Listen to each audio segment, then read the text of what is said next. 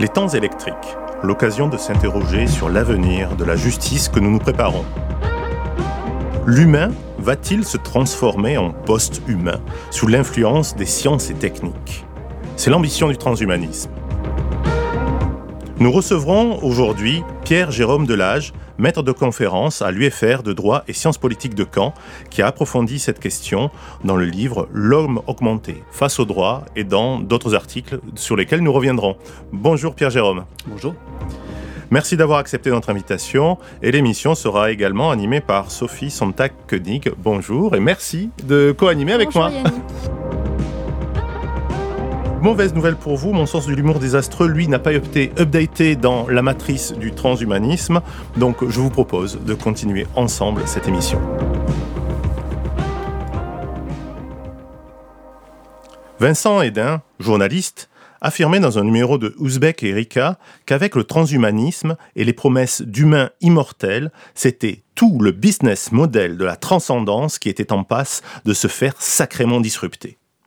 Difficile de lui donner tort, tant les promesses semblent démiurgiques. Remplacer ses organes usés, étendre ses capacités physiques et cognitives avec de nouvelles interfaces seront peut-être un jour à notre portée. Combinez cela avec une connexion globale en temps réel de tous les individus et vous obtenez un monde parfaitement décrit par l'auteur italien Vittorio Catani dans son livre récemment traduit, Le cinquième principe, où celui qui contrôle le logiciel contrôle l'esprit. Et en effet, Yannick, dans ce livre, Vittorio Catani envisageait des conséquences globales à une telle transformation. Dans son monde, la démocratie, ou ce qu'on définissait ainsi, n'a apparemment été qu'un étrange phénomène culturel qui a tenu quelques dizaines d'années. Il continue en décrivant ainsi la lente décomposition de ce modèle de gouvernance. Je dirais qu'elle a été dépassée par défaut, comme par le retour à l'ancienne lex mercatoria, en remplaçant la loi par des contrats individuels, la justice par des arbitrages. De manière moins spéculative, notre invité s'est aussi intéressé aux conséquences très concrètes du transhumanisme.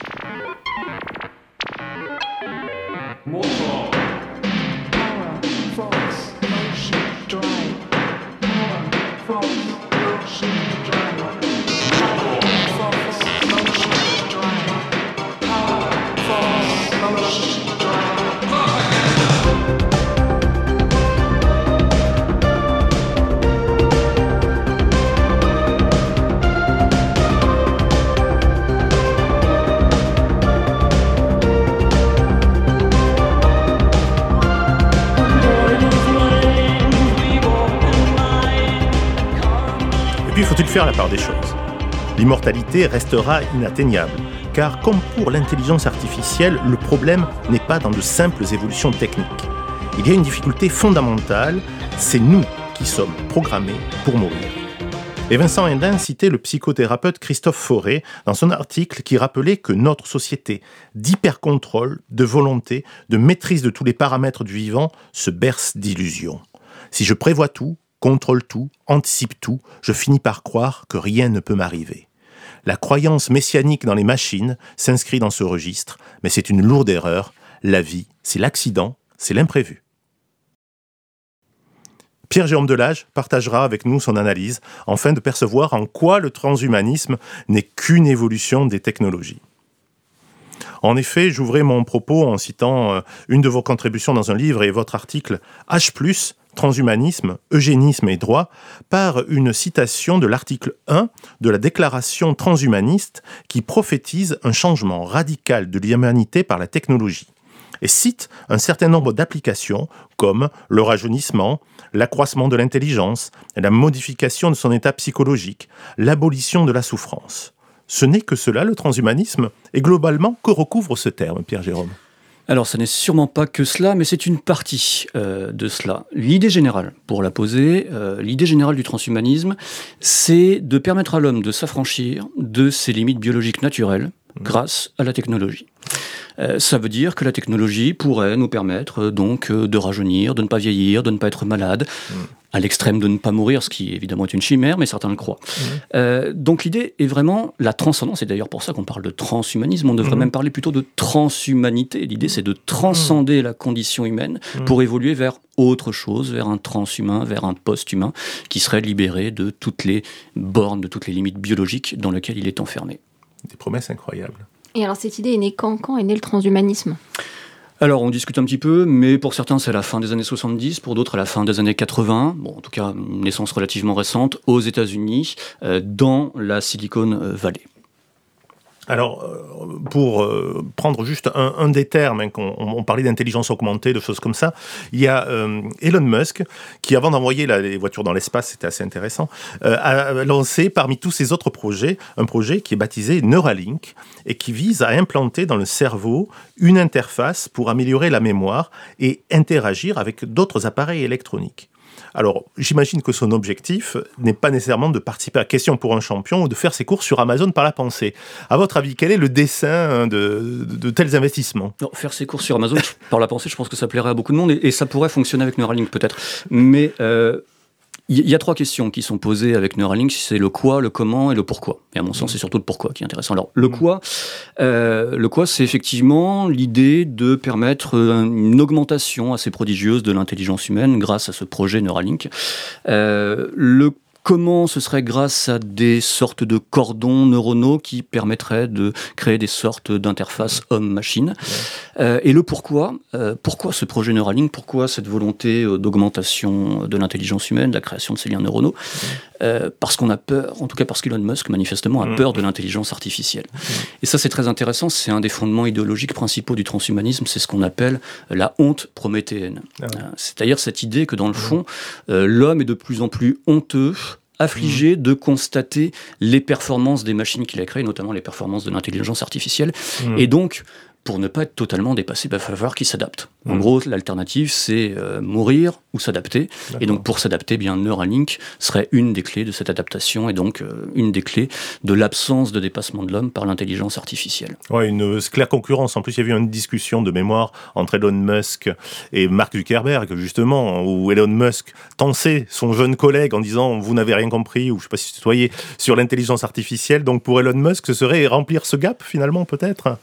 Euh, oui, peut-être. Euh, ce serait certainement combler un, manque, euh, une, faiblesse de l'être mhm. humain. Est-ce qu'il a tort, est-ce qu'il a raison, j'en sais rien. Mais en tout cas, ce qui est certain, c'est qu'il y a une peur très nette de cette montée de l'intelligence artificielle, mhm. et, donc il faudrait absolument combler effectivement le, trou, comme vous dites, pour pour ne pas disparaître dans le fond. Mais alors du coup, ces transhumanismes, ils entretiennent avec le corps un rapport très particulier. Comment ils considèrent le corps? Alors là, la conception, elle est très claire. Hein. Le corps, c'est un obstacle, c'est une entrave. Euh, le corps, c'est tout ce qui nous enferme dans notre condition humaine inférieure, parce que le corps, il est vulnérable, il est périssable, et donc c'est le signe le plus tangible de la finitude humaine. Donc ils ont une conception, une représentation très très négative du corps. L'idéal pour un transhumaniste, c'est de se débarrasser Mm. du corps humain. Et c'est d'arriver à vivre au-delà de ce corps, et c'est notamment pour ça que s'engagent aussi des recherches en matière de téléchargement de l'esprit. Hein. Mm. C'est la dissociation absolue de notre corps vulnérable, mortel, euh, et de notre esprit, qui lui serait seul digne de protection. Alors du coup, là, si je veux dire, on peut presque y voir un point commun avec les juristes, parce qu'en droit, le corps, finalement, euh, n'est pas considéré, euh, enfin n'est considéré que comme chose. Donc, qu'est-ce qu'on peut faire ce parallèle? On peut faire ce parallèle. C'est de l'ordre du débat doctrinal. Hein, c'est-à-dire que euh, quel est le statut juridique du corps humain en droit? Il y a deux conceptions qui s'opposent. Une conception qui, à mon avis, est la conception majoritaire, hélas, à mon sens, qui est de dire justement que le corps humain est une chose, un objet de droit, et donc appartient à cette catégorie euh, résiduelle de la summa divisio, mmh. où on ne trouve dans le fond que les entités les moins respectables. Mmh. D'autres vous diront, à contrario, euh, bon, Cornu et Carbonnier, pour citer deux noms très importants, euh, d'autres qui sont morts, on me répondra, mmh. mais voilà, Cornu et Carbonnier disent, le corps n'est pas une chose, le corps est la personne. mais c'est vrai qu'il y, a un écho, un parallèle très fort entre les thèses transhumanistes qui détestent le corps et la réification du corps humain euh, que soutiennent un certain nombre de juristes et que même dans une certaine mesure défend notre code civil euh, quand il affirme l'absence de patrimonialité du corps humain. Euh, ça ne s'affirme qu'à propos des choses et pas à propos des personnes. Mm. Oui, d'ailleurs, on voit ça, hein, le, propos que vous venez de développer, dans différentes séries de science-fiction qui nous projettent déjà dans une forme d'avenir. Euh, la série euh, Altered Carbon, par exemple, qui a été récemment diffusée sur un opérateur de, streaming, où les humains peuvent sauvegarder leur esprit pour être réimplantés, si le corps vient être euh, réendommagé. Et ce qui est intéressant, là, c'est que c'est une sorte de opt-out existe. C'est-à-dire que des personnes peuvent refuser cette résurrection, et c'est essentiellement pratiqué par les par les, par les croyants. Alors, euh, on a vu hein, qu'il y a cette summa divisio entre le corps euh, et, l'esprit, mais on touche à quelque chose finalement d'assez mystique et d'assez proche de nos croyances aussi euh, personnelles personnel et fondamental parce que là dans le fond on touche on va dire dans les, dans les sociétés dans la culture occidentale mmh. à une très très très vieille anthropologie. Dans le fond, euh, je pourrais même parler d'anthropologie biblique ou religieuse. Mmh. Euh, qu'est-ce qu'il y a de plus ancré dans la pensée occidentale que la séparation euh, du corps et de l'esprit, ou, pour employer un autre vocable, du mmh. corps et de l'âme? Mmh. C'est très très ancien, et on retrouve cette idée qu'on abordait juste avant, cette idée que le corps, dans le fond, c'est la partie méprisable, la partie inférieure, alors que l'esprit ou l'âme, c'est la partie supérieure, la partie noble. et on retrouve ça d'ailleurs encore une fois chez les juristes, d'une certaine façon. Beaucoup de juristes déprécient le corps en en faisant une chose. À l'opposé, euh, et logiquement, ils magnifient en retour l'esprit, ou en tout cas, ils magnifient certaines de ses manifestations, et notamment la volonté. Poser la question à un juriste, euh, dans le fond, quel est le fondement de la personnalité juridique, quel est le fondement de la qualité de personne? Beaucoup vont vous répondre, c'est l'aptitude de la volonté. Et donc, l'aptitude de la volonté, elle est directement liée à l'esprit.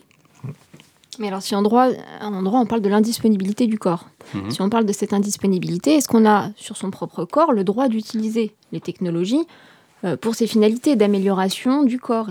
Où se porte le, bah, la, conjonction, le conflit finalement entre les deux notions Alors ça c'est une question très difficile parce que déjà dans le fond on a du mal à cerner exactement ce que signifie cette indisponibilité euh, du corps humain. Il y a peut-être une, distinction qu'il faudrait faire entre le rapport de soi à soi et le rapport à autrui. Euh, j'aurais tendance à dire que dans le rapport de soi à soi, c'est-à-dire dans le rapport qui n'engage que l'individu mmh. lui-même, l'indisponibilité du corps humain n'a pas véritablement à jouer, n'a pas véritablement à intervenir. Euh, c'est pour ça d'ailleurs que certains transhumanistes déjà peuvent euh, se modifier eux-mêmes, peuvent s'implanter euh, des puces, se faire, comme ils le disent, des cyborgs. tout devient plus compliqué quand on bascule dans le rapport à autrui. Bon, je quitte l'exemple du transhumanisme, mmh. on voit bien qu'avec la gestation pour autrui, le fait d'avoir recours à une mère porteuse n'engage pas que le rapport de soi à soi, mais aussi le rapport à autrui. et là, l'indisponibilité du corps humain peut jouer à nouveau. Euh, mais j'aurais tendance à dire qu'il y a peut-être quelque chose qui va jouer en faveur des transhumanistes, euh, c'est la, jurisprudence de la Cour européenne. Alors je ne dis pas que les juges de Strasbourg sont déjà des transhumanistes convaincus, mhm. mais la notion d'autonomie personnelle, le droit voilà, d'effectuer des choix concernant son propre corps, mhm. ça je pense que c'est un argument juridique très très fort contre l'indisponibilité du corps humain et mhm. pour euh, toutes les améliorations technologiques qu'on voudrait opérer sur sa propre personne. bien sûr. Et alors du coup, euh, sous prétexte de vouloir modifier le corps, il y a une autre notion en droit qui, qui vient dans la discussion, c'est la mmh. question de l'ordre public. Mmh. Vous citiez Carbonnier tout à l'heure, le doyen Carbonnier, euh, qui avait dit à propos de la cryogénisation que la condition de mortel est d'ordre public. Alors la condition de l'homme augmenté, est-ce que ça se heurte finalement à ce principe? L'ordre public Peut-être. Alors, un, rappel pour commencer. Euh, l'ordre public, on considère que l'ordre public, c'est une somme, un ensemble de normes euh, auxquelles on ne peut pas déroger, euh, notamment par contrat. Autrement dit, les volontés individuelles ne peuvent pas se soustraire à des règles qu'on qualifie d'ordre public. Alors, Carbonnier avait dit, voilà, la condition de mortel est d'ordre public, donc en gros, on ne peut pas aménager par contrat un contrat de cryogénisation par lequel on pourrait espérer tendre à l'immortalité. Est-ce qu'on pourrait dire la même chose pour le transhumanisme? Est-ce qu'on pourrait dire que, dans le fond, la nature humaine et d'ordre public et qu'on ne peut pas la modifier par la technologie. Peut-être. Euh, on pourrait le dire aujourd'hui. Est-ce qu'on le dira encore dans 20, 30, 40, 50 ans, je ne sais pas, parce que l'ordre public, c'est quelque chose aussi qui évolue euh, mm. avec, euh, avec les mœurs et avec les sociétés. Mm. Et donc, je ne suis pas certain que ce soit un rempart si solide que ça, parce qu'il me paraît à peu près évident que l'ordre public va évoluer dans le sens d'une plus grande intégration des modifications corporelles. Oui, et puis euh, c'est aussi euh, comprendre son temps, s'adapter à son temps, en comprenant les, les, enjeux, même si des dérives, euh, naturellement, on en a déjà évoqué euh, quelques-unes, semblent tout à fait euh, présentes. Euh, vous évoquez que l'Association mondiale du transhumanisme, alors j'ai été surpris en, préparant l'émission, j'ai découvert de ce vaste corpus, c'est assez fascinant.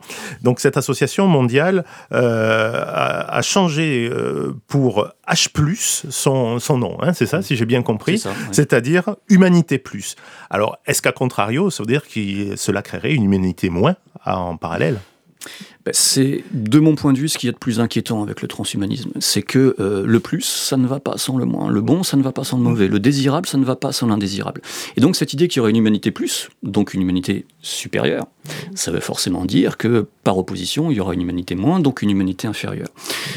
Autrement dit, là, on tombe dans une vraie problématique d'eugénisme, hein, qui est quelque chose qui est vieux comme le monde. Vous lisez Platon, vous trouvez déjà euh, des doctrines totalement eugénistes. On en retrouve mm. ensuite à la Renaissance, on en retrouve bien sûr avec le racisme scientifique et plus tard avec le national-socialisme. Et donc, ce qui m'inquiète le plus avec le transhumanisme, c'est ce risque de retomber une fois encore dans ce travers, euh, qui est de dire que, eh bien, dans le fond, il y aura les humains plus, c'est-à-dire ceux qui auront su s'augmenter, ceux qui auront su s'adapter sur euh, les évolutions technologiques et notamment on y revient sur l'évolution de l'intelligence artificielle, mmh. et puis ceux qui n'auront pas voulu ou qui n'auront pas pu s'adapter et qui dans le fond bah, vont former une sorte de sous-humanité sur laquelle dans le fond pourra peut-être tout faire. Mmh. Alors les dystopies sont toujours très riches d'enseignements et je citais tout à l'heure la, série Altered Carbone qui touche exactement à ces problèmes-là, qui identifie une sorte de caste supérieure, je crois que s'appelle les Mathusalem, justement qui ont accès à cette euh, vie infinie en récupérant euh, des corps nouveaux et en réimplantant leurs souvenirs.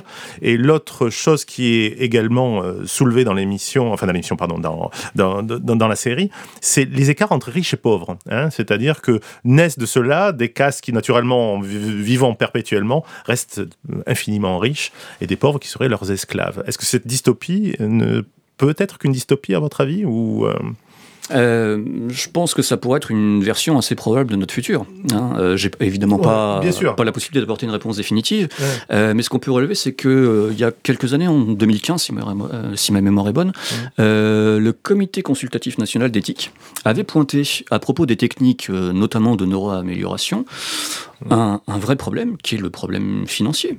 Hein, c'est que qui, dans le fond, va avoir accès à l'augmentation? Quand on considère en France qu'à l'heure actuelle, certaines personnes n'arrivent pas à avoir accès à un logement décent, par exemple, on peut concevoir que ces mêmes personnes-là pourraient avoir accès à des techniques de neuroamélioration, à des techniques d'augmentation de leur propre personne Certainement pas. Donc on voit très bien ici que le transhumanisme, il va avoir un coût, et que ce coût, seules certaines personnes vont pouvoir le payer, l'assumer, avec le risque donc qu'on crée des véritables ségrégations entre riches et pauvres. Les premiers seront améliorés, les seconds ne le seront pas, et donc formeront, on y revient, une sorte d'humanité moins ou de sous-humanité on voit bien qu'il y a une, vraie distorsion entre ces problématiques concrètes, financières euh, en, premier lieu, euh, et, malgré tout les revendications euh, transhumanistes, parce que si on peut prendre l'idée complètement inverse, elle est défendue dans le manifeste des cyborgs. Donna Haraway cite que l'idée, c'est aussi d'aboutir à enfin, aboutir au fait qu'il n'y ait plus d'inégalité finalement. Le, transhumanisme permettrait de faire qu'il y ait plus ce dualisme entre hommes et femmes, euh, corps, esprit, masculin, féminin. Donc on a aussi l'idée inverse qui est soutenue finalement par euh, les défenseurs, du transhumanisme, hein, évidemment. Oui, alors Donna Haraway, oui, c'est à la fois c'est très intéressant sa position de dire effectivement. Euh, euh c'est assez provocateur, hein, je l'entends bien. à mon sens, ça l'est, mais. Je pense que ça l'est aussi. Euh, d'un autre côté, alors je vais passer pour un terrible conservateur, mais ce que je ne crois pas être pourtant. mais l'être humain, quel qu'il soit, a besoin de toute façon de se construire à partir de limites. cette idée qu'on supprime tout, euh, je pense que c'est aussi la porte ouverte euh, à, toutes les dérives, parce que justement, les limites n'existent plus. On ne contient plus rien. Euh, le masculin, le féminin, c'est un donné de la nature. Alors après, que des gens veuillent transcender ça, peut-être, mais ça ne veut pas dire qu'il faut en oublier les, concepts mêmes. Homme et femme, c'est pareil. Bon, humain, animal, homme, machine ce sont autant de limites qui aussi structurent notre personnalité. Si on abandonne tout ça, je suis pas sûr que euh, le résultat ce soit le meilleur des mondes. Certains le croient, mais, moi j'ai tendance à dire qu'au contraire, la limite, elle, est nécessaire. Et que justement, l'idée d'égalité existe parce qu'il y a mmh. des inégalités. Mmh. objectives Mmh. et que on choisit de ne pas leur donner de conséquences en leur opposant une égalité, notamment juridique. Si on supprime les limites, est-ce qu'on supprime pas aussi justement l'idée d'égalité? Alors, les- questions que cela pose, et en vous écoutant, euh, euh, ça m'amène à cette réflexion, on arrive à un point éthique. C'est-à-dire que euh, sur les travaux, on avait déjà eu une émission sur justice prédictive, Mm. sur intelligence artificielle, on pourra approfondir d'ailleurs peut-être une autre fois cette émission. On voit qu'aujourd'hui, il y a un impérieux besoin de pluridisciplinarité. Déjà, je pense que ce sont des choses qui sont, qui sont importantes. Et ensuite, d'encadrement éthique. Mais est-ce que tout cela vous semble suffisant, même développé et déployé pour le transhumanisme? Est-ce que cela vous semble suffisant pour pouvoir contenir le phénomène? Je sais pas, de toute façon, je pense qu'on n'arrivera pas à le contenir, le phénomène. Euh, en réalité, si euh, regardez ne serait-ce que comment en 10 ans, euh, nos comportements ont changé vis-à-vis des téléphones portables, des tablettes, etc. C'est- Tout ça est tellement ancré déjà dans notre quotidien que je suis pas sûr qu'on arrive à l'endiguer.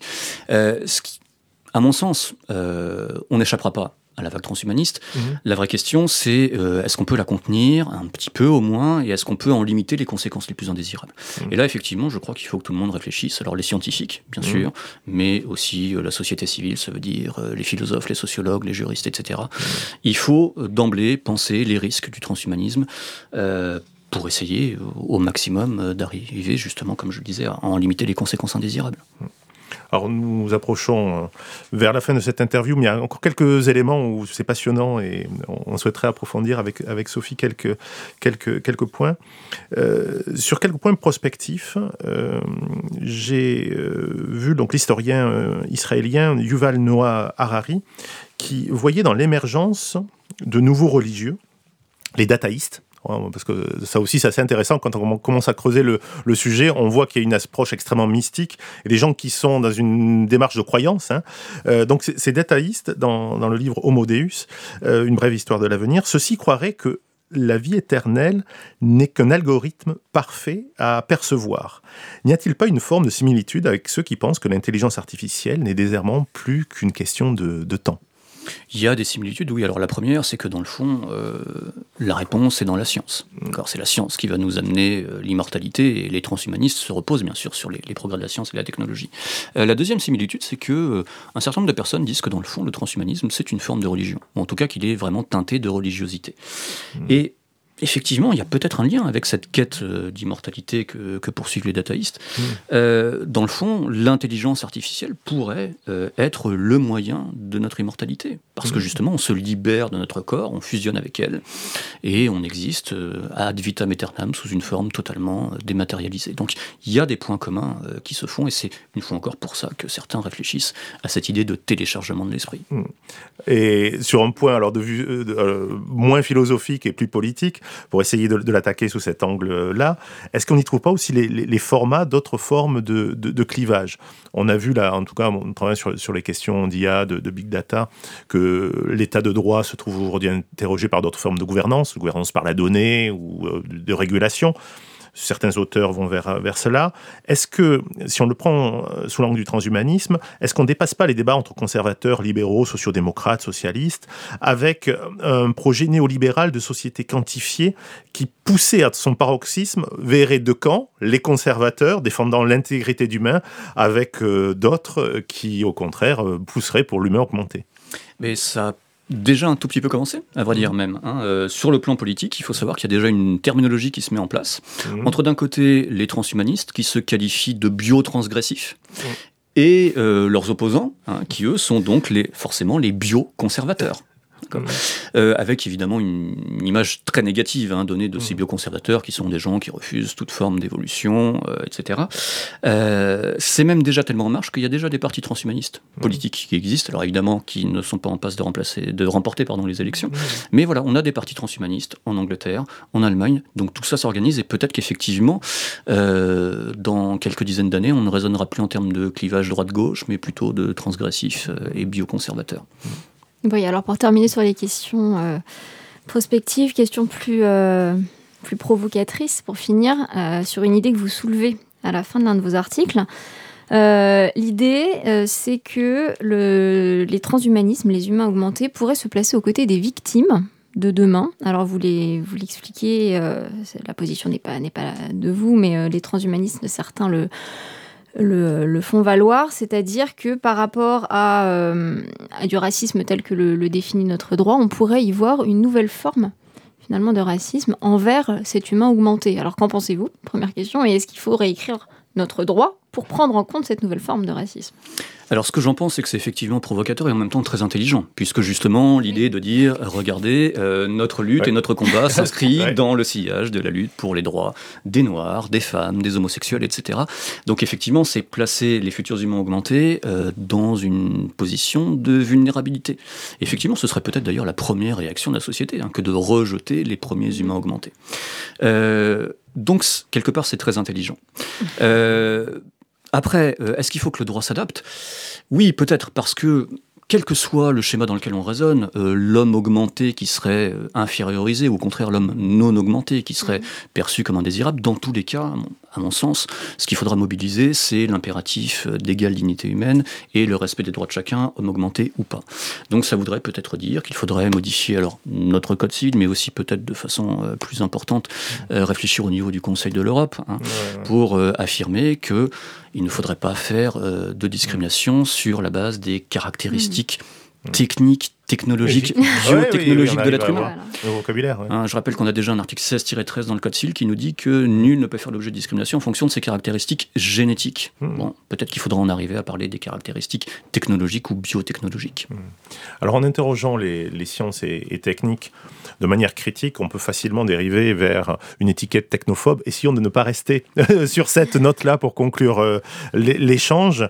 Si euh, jamais il y avait à voir, non pas une, dystopie, mais cette fois-ci une positive avec euh, l'apport des technologies pour l'homme, est-ce qu'on pourrait en décrire quelques-unes pour essayer de terminer sur une note qui ne soit pas nécessairement négative ou neurasthénique? Alors, euh, qu'est-ce que oui, bah, évidemment, euh, les technologies pourraient apporter des progrès considérables, notamment pour les luttes contre les maladies, bien mm. évidemment. Hein. Cette mm. idée que des nanorobots pourraient circuler dans nos corps euh, pour détecter les éventuels problèmes, réparer des organes, etc. Ça ouvre aussi des choses absolument formidables, d'accord? Mm. Donc, il ne faut pas dire c'est mauvais euh, et tout est à jeter. Non, il faut, il faut voir ce que ça donne. Euh, effectivement, garder tout ce qu'il pourrait y avoir de bon dans ces évolutions qu'on nous fait euh, un petit peu rêver, mais aussi, sans finir sur la dystopie, rester aussi vigilant. Mmh, voilà. Assez conscient. Merci beaucoup, Pierre-Jérôme. Je vous en prie. Cher Pierre-Jérôme, pourquoi ne pas tenter d'illustrer maintenant musicalement notre thématique et nous retrouverons d'ailleurs après cet intermède euh, musical, je le rappelle parce que pour les précédentes émissions, parfois certains auditeurs m'ont fait remonter l'information comme quoi ils ne savaient pas qu'il y avait des choses qui se déroulaient après. Donc je rappelle qu'après l'intermède musical, euh, nous aurons une twittosphère ainsi qu'une lecture euh, proposée par Sophie. Donc restez connectés après ce morceau. Et pour cette fois-ci, je vous propose d'embarquer avec une reprise des Californiens de Capital Cities qui est présente dans la bande originale du film Dallas Boyers Club. Et vous aurez immédiatement reconnu les premières notes de Staying Alive des Bee Gees, manifeste hédoniste à ce que l'humain semble avoir de plus irréductible.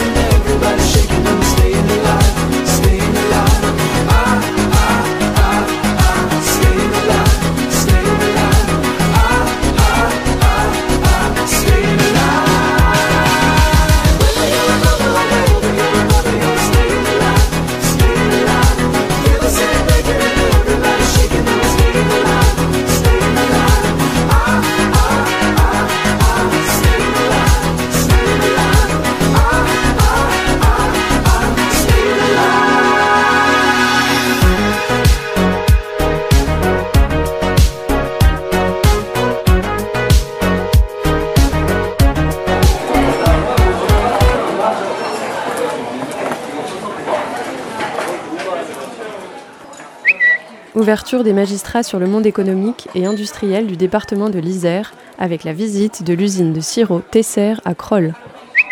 J'ai le cœur grenadine, j'ai le cœur grenadine. J'en passe, j'en passe, j'en passe des nuits, des nuits. Des nuits à caresser du papier, des lettres de toi. Mais le papier, c'est pas le pied, oh. Chanson du magistrat Sirot Tesser. C'est bien beau de visiter une usine, mais il vaudrait mieux qu'il se forme à la lecture d'un bilan comptable ou à la question de la TVA. Recevoir un courrier informant que des postes de magistrats exerçant à titre temporaire sont vacants dans mon ressort. Tellement envie de déposer un dossier juste pour troller. Les signes de avocat en langue des signes. Avocat en langue des signes française égale main sur le cœur, quatre doigts, et tu agites vers ton interlocuteur. Moi, juge en langage des signes, c'est taper avec un maillet. Dire Je pense que le parquet va requérir quelques mois de sursis, ça me paraît raisonnable. Je serais très surpris que vous alliez en prison. Et entendre à l'audience C'est pourquoi je vous demande de condamner monsieur à 10 à 12 mois d'emprisonnement avec mandat de dépôt. Quand c'est Porc Épic qui, qui est de perme. Jean-Luc Mélenchon, président C'est passé à un poil de zob, selon Raquel Garrido. Nouvelles unités du système métrique international, le millipoil de zob MPZ vaut 600 suffrages exprimés. N sur Internet, le plaidoyer d'association pour muscler la loi française. Il ne faut pas muscler la loi, il faut cesser d'affamer la justice.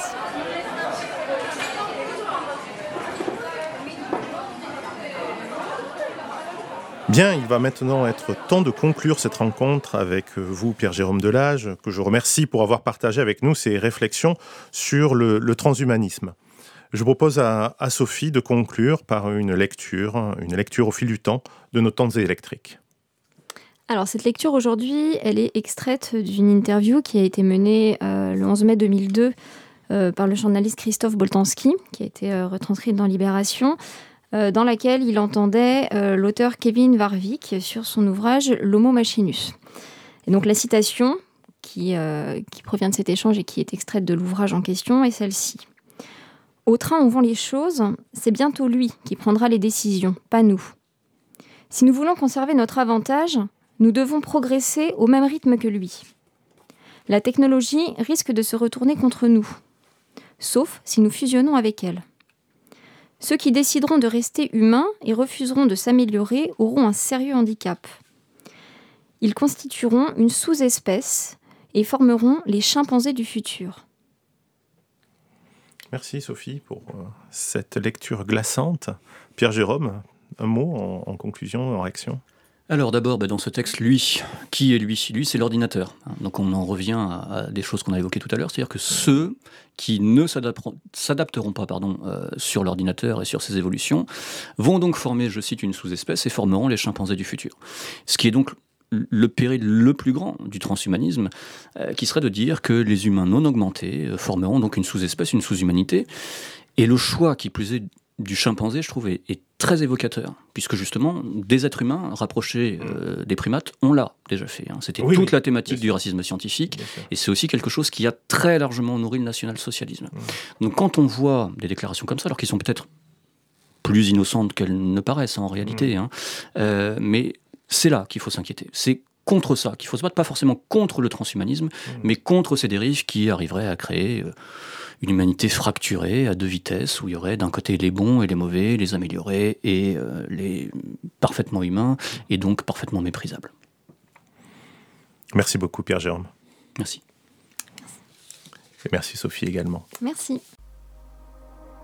Les temps électriques, l'occasion de s'interroger sur l'avenir de la justice que nous nous préparons. Nous avons reçu aujourd'hui Pierre-Jérôme Delage, maître de conférence à l'UFR de droit et sciences politiques de Caen, et je le remercie encore de nous avoir aidé à décrypter ce courant transhumanisme qui, je pense, va nous interroger encore pendant quelques années. Vous retrouverez toutes les références citées dans l'émission sur notre site internet amicusradio.net, rubrique Les temps électriques, ainsi que sur le blog de l'émission Les temps électriques. Émission préparée avec l'aide de Léa de Lyon et à la technique Léobardo Arango. Et je souhaite les remercier tout particulièrement et chaleureusement de m'avoir accompagné durant ces premières émissions. Les temps électriques, saison 1, épisode 7, c'est terminé. N'oubliez pas de vous abonner à cette émission sur le site d'Amicus Radio.